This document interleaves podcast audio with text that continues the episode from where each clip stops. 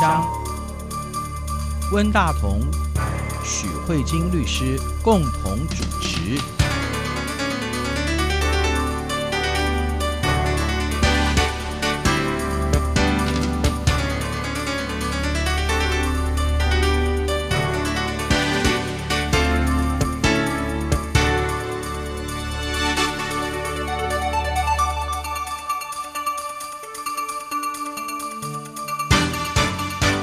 各位听众好，这里是中央广播电台两岸法律信箱，我是温大同。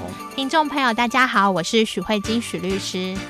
许律师，我们最近公共电视有一出法律剧，叫做《我们与恶的距离》哈。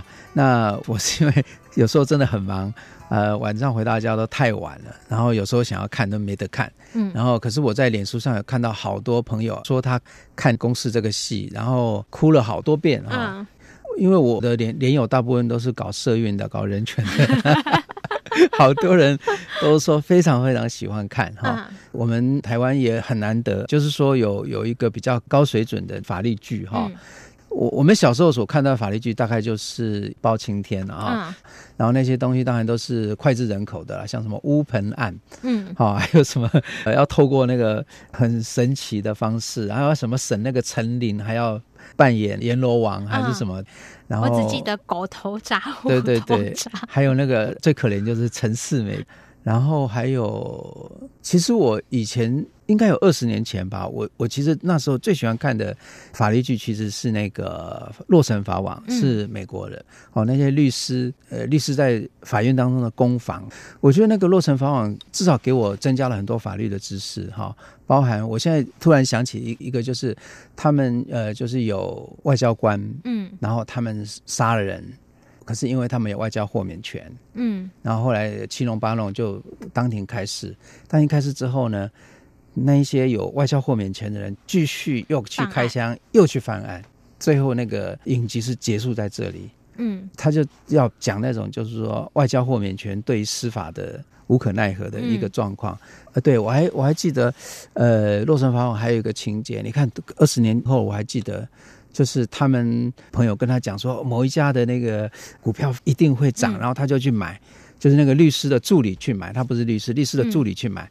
后来过了不久，那个律师的助理完蛋了。被查，然后被很重的惩罚，嗯、因为内线内线交易。对，啊，所以我觉得那个戏剧里面，他弄了很多很多的那个法律的情境，所以也让我们知道说，哦，原来是这样，原来是这样子。我们在之前沟通的时候，我知道律师看了好多好多这方面的戏剧。我觉得我们作为一个那个观众哈，我们而且又不是那个法律专业人士，我们所看的好像大家纯粹是把它当做一种娱乐性的东西来看。那我觉得律师您自己作为一个法律的专业工作者，你们去看。看这个法律剧，一定有你们特殊的、不同的看见。嗯，就是我们人生很无聊，平时在做法律工作，做完以后下班以后还继续看法律剧。嗯，是。对，我每次如果看法律剧的时候，我妈妈就说：“是嫌工作不够多，是不是？”啊，是。对。不过我自己是觉得，因为我也有几次的经验去参与台湾的法庭哈，嗯，那我觉得我们的法庭很无聊。都花很多时间在确认，说这句话是不是你讲的，然后那个我们的检察官讲一句，然后那个书记官就记一句，然后那个整个过程非常的冗长。我觉得我们的法庭相当的沉闷诶，就不太像那个电视剧当中的那个比较有张力，对不对？嗯，我是这样想。其实，因为我们两岸法律信箱这个节目，嗯、我们过去都会谈一些法律主题，嗯、或者是一些法律。观点或是法律知识，嗯、那其实我想说，这应该可能是两岸法律信箱有史以来比较轻松的议题。嗯、可是我觉得这个议题也是蛮重要，就是法律跟戏剧，还有法律跟文学之间有什么样的关联性？嗯、那这样想关联性，好像觉得好像很严肃，它其实没有。就像温大哥讲的，就是。不论你对法律熟不熟悉，不论你是不是法律专业人士，在一个休闲之余，嗯、我们可能都会看到跟法律有关的剧嘛。嗯、那这时候，我想先回答温大哥的部分，就是说，这个戏剧，人家说戏剧反映人生，嗯、所以我觉得其实如果从不同国家对于法律剧的描写跟拍摄的方式，嗯、其实某种程度上也是一种观察司法的方式。Uh-huh, 对，那这好像是有一点隔着距离去看这个法律。嗯，那这些戏剧某种程度也是呈现这个国家或现在这个社会当代的法庭文化吧。就是因为如果你拍戏是有讲究。考据的话，那这个应该某种程度上是蛮好的。是。那你温大哥刚才有提到，就是《洛城法王》，就是在事隔这么多年，还有一些戏剧的片段，印象这么深刻。对。那这个东西，我觉得如果那编剧听到，他一定会非常开心。啊 对啊。那其实，在美国的演艺产业里面，他们在做律师剧或法庭剧的时候，他们是非常专业的。对。他们除了演员这些以外，他们其实我觉得他们最重要的编剧，很多人是真的是那个 law school 出身，嗯、就是他们真的是法律系的学生。是，然后这些编剧可能自己实际的经验都是过往都好几年都是律师事务所的律师，嗯、或者是曾经是检察官的助理，或者是法官助理。对，就是他们实际上有在法庭工作过的。嗯、其实最有名的例子就是那个。John Grisham 就是约翰·格里逊，嗯、他写了非常多的法律小说，嗯、什么《Rainmaker》，嗯，然后《黑色豪门企业》啊，对对对，对那个我也看了，嗯，然后这个叫什么《失控的陪审团》，嗯是，对、啊、对，那个、就是他，就都是他写的，对对对。那。他本身就是有长达十年的律师经验，所以美国的律师剧的编剧，他们自己本身可能自己都是职业律师，嗯、然后呢，透过一个编剧的团队，所以他们所呈现出来的法庭。你可以说，它某种程度上就是某一个片段的法律真实的情况，可是我不敢说戏剧就等于真实的情况，因为刚才温大哥也有提到说，好像台湾的法庭活动好像很无聊，嗯、而事实上，如果你去美国看他的开庭活动，一样很无聊，嗯、应该是。对，因为法庭活动是一个讲究精准的地方，那戏剧其实我觉得它是一种啊，它必须要有娱乐效果跟张力，而且它是截取精华，它把那些冗长的阅读卷。宗的这种需要投入心血，在那繁琐的文件里面去爬书，这些过程他都把它省略掉。嗯、那他就是用紧凑的方式呈现出最精华的法庭活动的呈现。嗯、这只能说观众其实是非常幸福的，因为他不用去经历那些这个工作最辛苦、最无聊的部分，嗯、可是却可以享受这个工作可能所带来的成就感，啊、或者是在这里面的曲折起伏。是对，所以我觉得作为观众真的是太幸福了。是律师，您刚刚一边说一边说，我就突然想起，哇，我其实我看过的，光是好莱坞的电影，关于那个法庭的戏还是真多呢，哈、嗯。好像包含《永不妥协》，还有你看汤姆克鲁斯演的那个《军官与魔鬼》，对，然后还有讲艾滋病的那个费城，哦，对，费城，对对对。我我要讲的是说，像美国律师或者法律。在美国这个社会当中，可能是一个非常重要的活动。对对对，它某种程度也反映了美国社会。还有，我觉得它也某种程度，好莱坞好像也要透过这个东西去宣扬美国的一种文化。嗯，对对，对。所以我觉得这是文化事业的部分，或者是这都有一种带有某种程度上教育的色彩啊。对对。那我觉得，我想再顺着温大哥这样讲，就是我们如果观察美国，第一个他们编剧非常的扎实，嗯，这个是某种程度上可以抓住这个法律的精髓，然后又。可以把那无聊的部分给剔除掉。第二个，我们观察到的就是美国的这些法律的电影或是电视剧的输出。像温大哥你提到这么多，你会发现一个非常重要的地方是在于。他们的题材很多元。嗯嗯、等一下，我们如果回到我们亚洲，或是台湾，或是中国来看，你就会发现，在亚洲文化里面比较常出现是冤案。对于冤案的控诉，嗯、主要的内容就是杀人犯，嗯、然后呢，死刑要不要执行？然后冤案怎么办？怕错判了，正义被还清白，大概是这样。嗯、就是这是我们目前处理整个亚洲最常处理到的议题。嗯、可是我觉得美国除了这个冤案，当然也有很大一部分，比如说我们节目以前讲过《刺激一九九五》啦，这些这些都有很多。可是他们更多的题材，比如说你看也有讲到艾滋病的，嗯、就是费城。对。然后像北国性骚扰是讲职场性骚扰。对对对对对。然后像永不妥协是环境的。对。所以在每一个不同人生的生命议题中，他们的人民好像对使用司法这件事情是不抗拒的。嗯、对。那这反映这个国家。在这个司法对他们来说，可能是一个并不会觉得太陌生的东西，所以他的议题可以处理很多元。这是第二个。那第三个的话，我觉得在美国的部分还有一个很特别的地方，就是你观看这么多法庭剧，你会发现他们有一个重点，你对美国法律的认识就是律师很活跃。嗯，对。那所以他这里面折射出来，就是说当地他们的法庭文化或法庭传统，这个律师角色在这个司法体系中是非常重要的。你比如说像当。当一个清白被还清的时候，或者是一个正义被实现的时候，你就会看到那个法庭很多当事人就会握手谢谢律师，这样子感觉好像律师。你也可以说他是魔鬼代言人，可是他好像某种程度上也可以成为正义的代言人，所以律师的角色会被放得非常重。嗯、那这个是这个国家在法庭文化非常重要一点。反过来，你很少看到美国的法庭剧有很大的镜头在描写法官的，法官好像只是跑龙套，嗯嗯，就是被带过的。对对对。呃，我所看到那么多的美国的戏剧，法官基本上就是，我觉得他就是一个配角。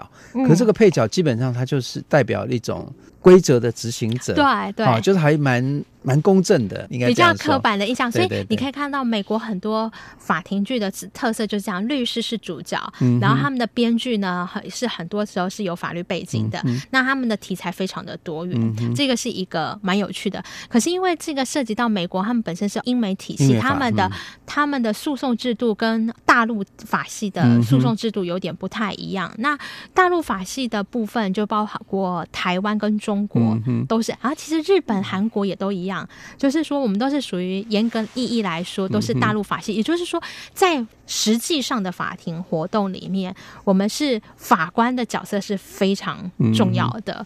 你像看早期台湾的电视剧，跟法律如果有挂钩有关的，可能最早以前可能就是包青天。我觉得，以我所在台湾所看到的，以台湾本土的戏剧来讲。嗯包青天当然是，它是古代的宋朝的一个故事，嗯、它脱离现实太遥远了。嗯、然后我们有一些什么玫瑰邓铜铃那一种、啊、玫瑰铜铃演，哎，对，还有甚至有一些本土的戏剧，有时候他会会演那个法庭的戏剧，嗯、那那一些相对，我觉得他脱离现实太远了，他连法庭的那个样子都乱样，样子都是完全不对。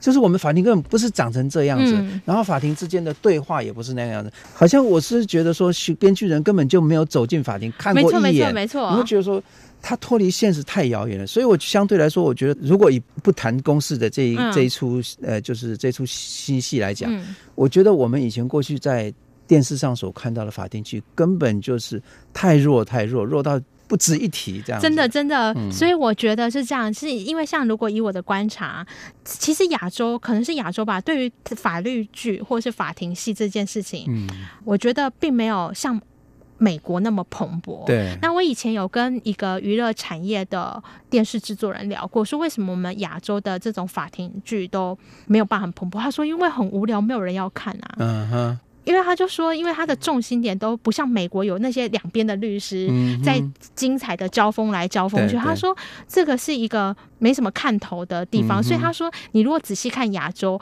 如果有类似像这样的，可能就会放在警匪片，嗯因为你会觉得我要追查一个案子，然后所以可能是编剧比较喜爱的。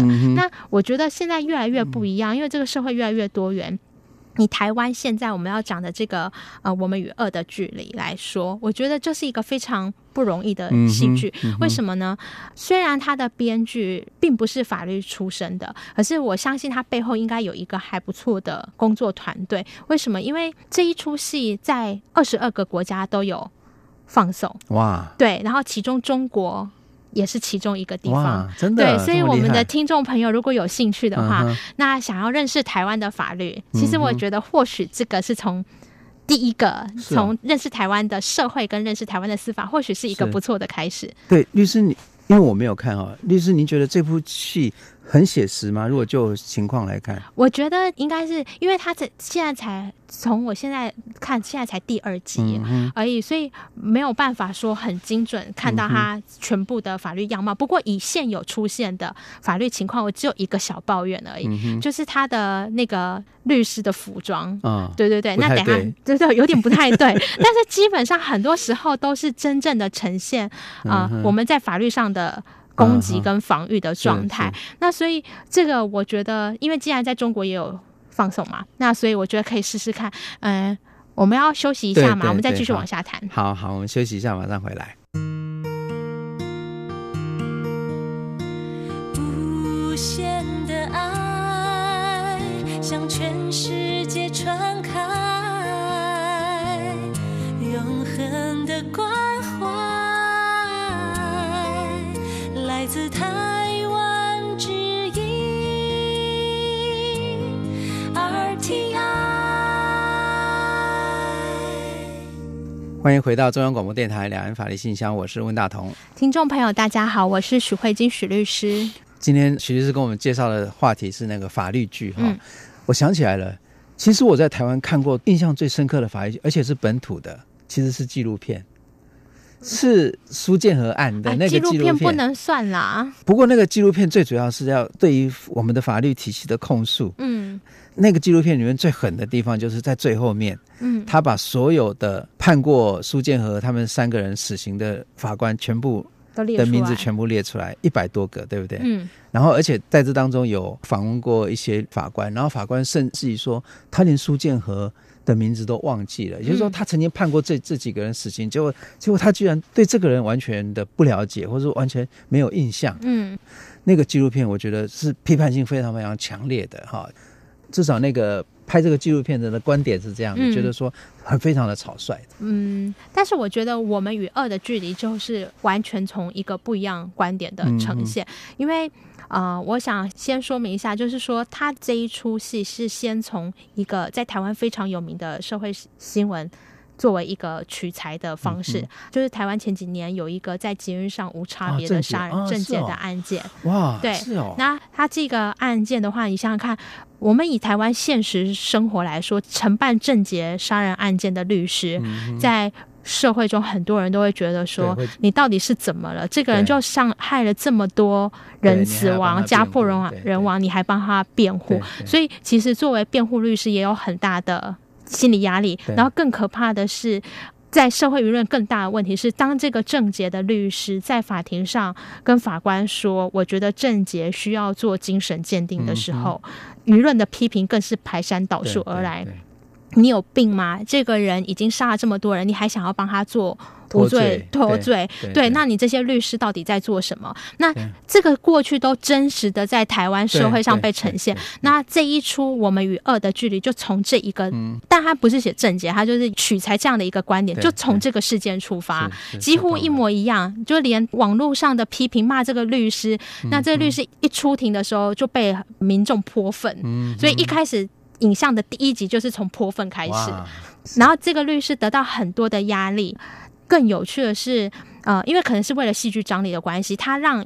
同样是加害者，比如说，我们就以就是郑捷为例，就是他让这个加害者的家属跟被害者的家属在同一个公司上班。啊，对，然后他想要呈现的就是说，我觉得这个议题跟苏建和的案子不一样，因为苏建和的纪录片有一个很强烈的观点，这个观点就是司法会产生冤案的，所以司法本身是草率的。可是我觉得以目前来看，我们与恶的距离，他的角度更不一样，他想要。要知道这个所谓如果有恶，那到底谁是恶？会不会是我们每一个人参与其中，都可能是成为恶的一份子？所以他这一个角度就更大。所以这个律师更有趣的是，他律师跑去一个杂志社，这个杂志社的总编辑就是。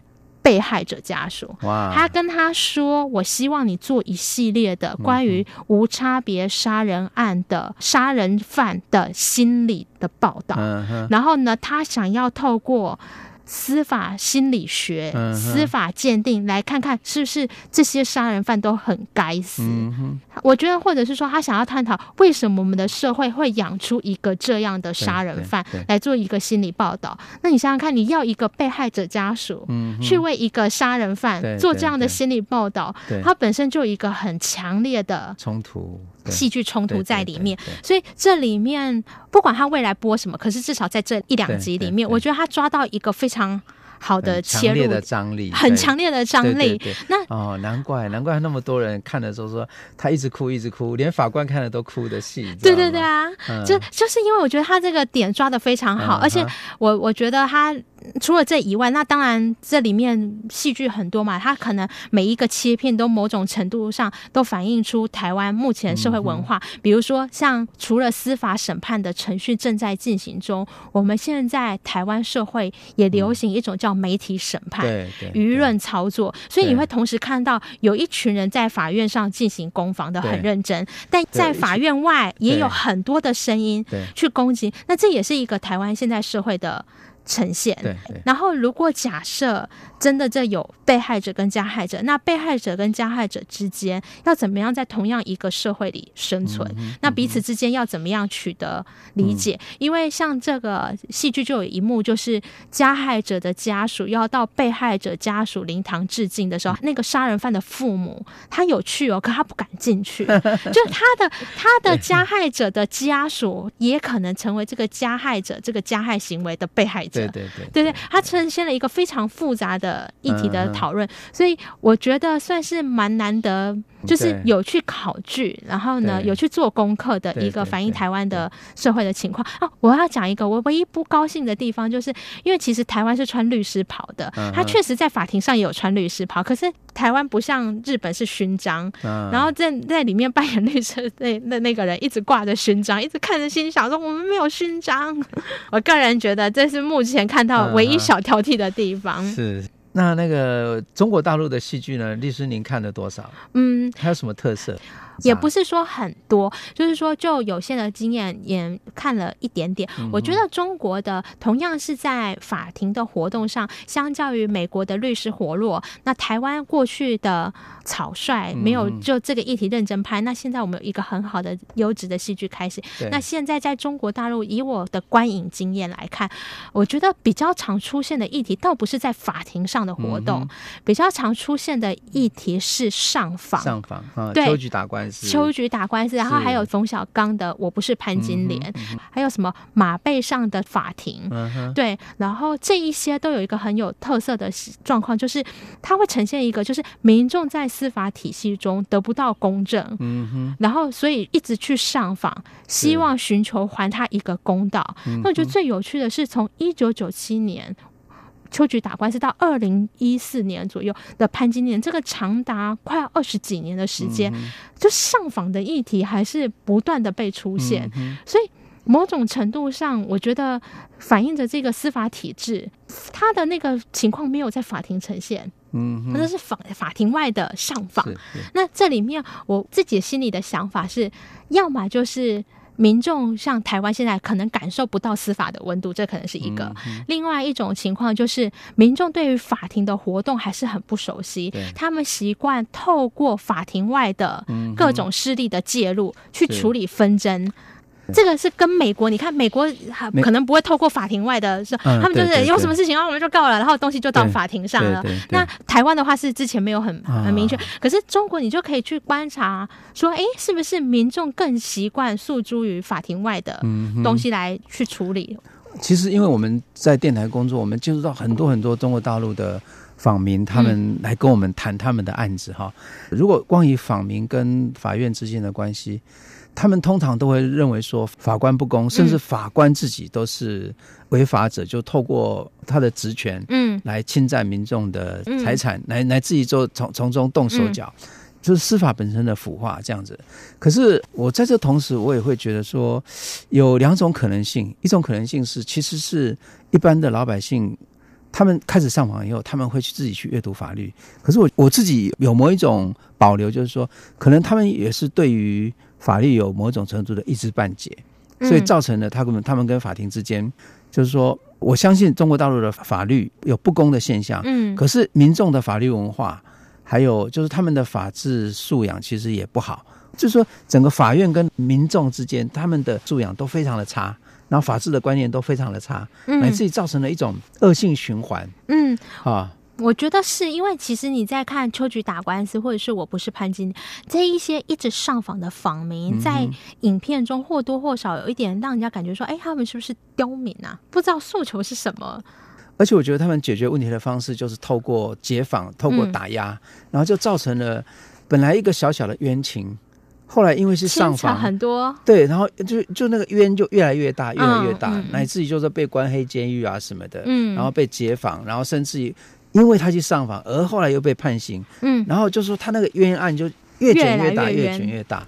所以我我我觉得这个这个其实也某种程度反映了，之后中国大陆的法治有它很根本性的问题。嗯，嗯没有错。然后，因为我们刚刚有提到上访嘛，嗯、那其实上访的那个重心的影片拍摄重点就不会在法庭里面。嗯、那也有提到，就是说，因为可能比如说像温大哥提到上访，可能本身呃中国的司法有他自己。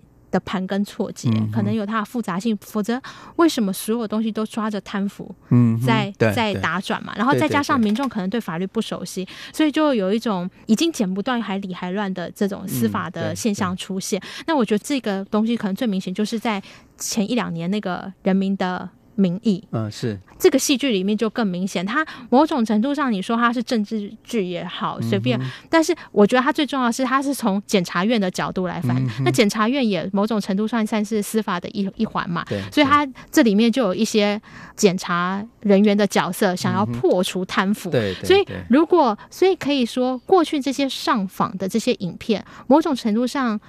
可能也反映出一种对于贪腐的不满吧。对，所以那你看《人民的名义》就出来，那这个还是没有太多法庭的戏剧。我我自己有看了一个，可是我觉得它比较像是文宣的部分，就是《阳光下的法庭》。哦，这个我有看完一整集，第一集，因为我觉得那个第一集算是蛮好的，就是它它的镜头是真的把你带到。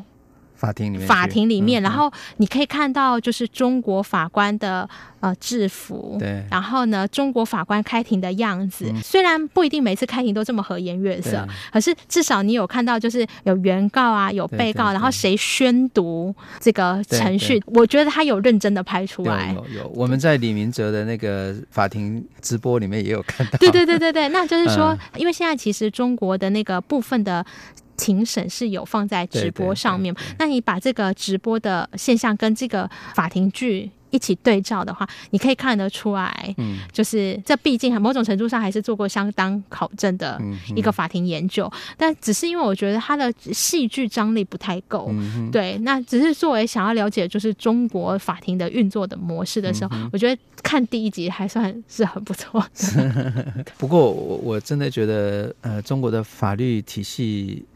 呃，我觉得他的水太深太深了。我觉得，嗯、尤其是我，因为我刚刚突然想到那个李明哲的那个、嗯、那个法庭哈，你会觉得他那那就是一个事先安排好的表演。嗯，嗯应该是说，如果以台湾的法庭活动是一个冗长、没有效率的话，嗯、那可能温大哥你想表达是说，哎，中国感觉是一个。啊，仪式，嗯，对，一个过水的仪式，对对对。那呃，没有像真正进行做言辞的辩护啊，或辩论，或是讨论法律的意见的讨论。对啊，如果说而且里面有很多漏洞，对不对？我们看就是这些东西变得是好像是一个有一个比较空泛的形式，这样子，好像都什么东西都。